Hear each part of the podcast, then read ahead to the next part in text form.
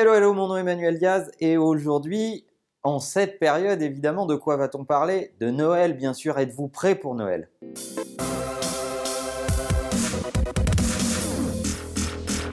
Alors avant d'arriver à la trêve de Noël, je vous propose d'ici là de partager une série d'épisodes entièrement dédiés à Noël.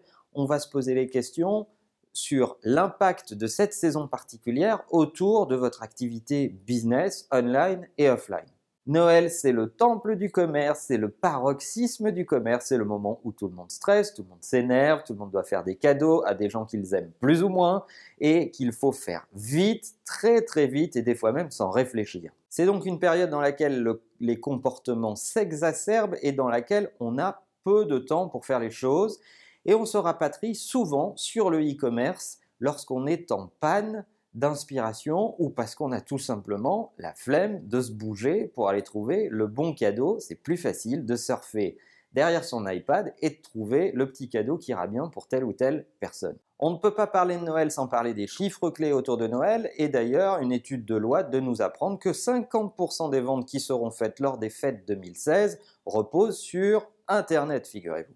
Et puisqu'on est dans une période de stress où il faut absolument acheter, figurez-vous qu'également 73% des gens vont aller dans des nouveaux magasins et 52% des gens vont acheter sur des sites internet qu'ils n'ont jamais fréquentés jusqu'à présent. Et parmi tout ce flot de chiffres d'affaires, 20% d'entre eux seront des achats d'impulsion.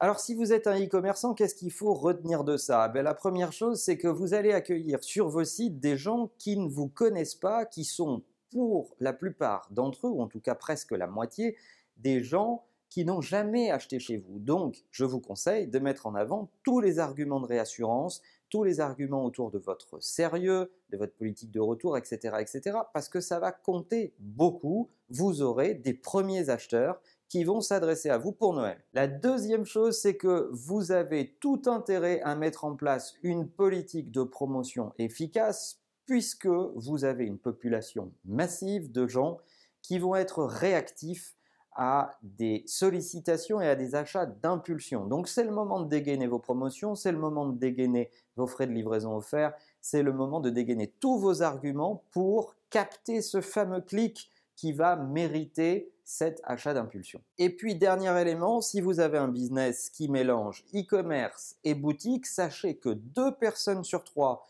qui vont venir dans vos magasins auront fabriqué leur opinion d'abord en ligne. Donc, préparez-le, formez vos forces de vente et aidez-les à accueillir ces clients qui auront déjà leur opinion et qui sauront précisément ce qu'ils veulent, qui vont venir chez vous pour quelque chose d'assez transactionnel et efficace.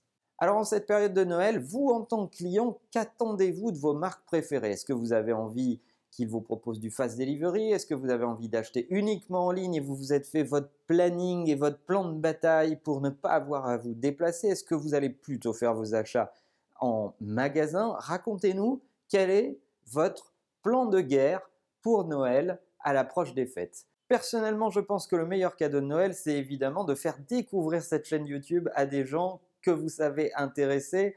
Alors, n'oubliez pas que la meilleure façon de marcher, c'est bien sûr de vous abonner, mais c'est aussi de partager. À bientôt.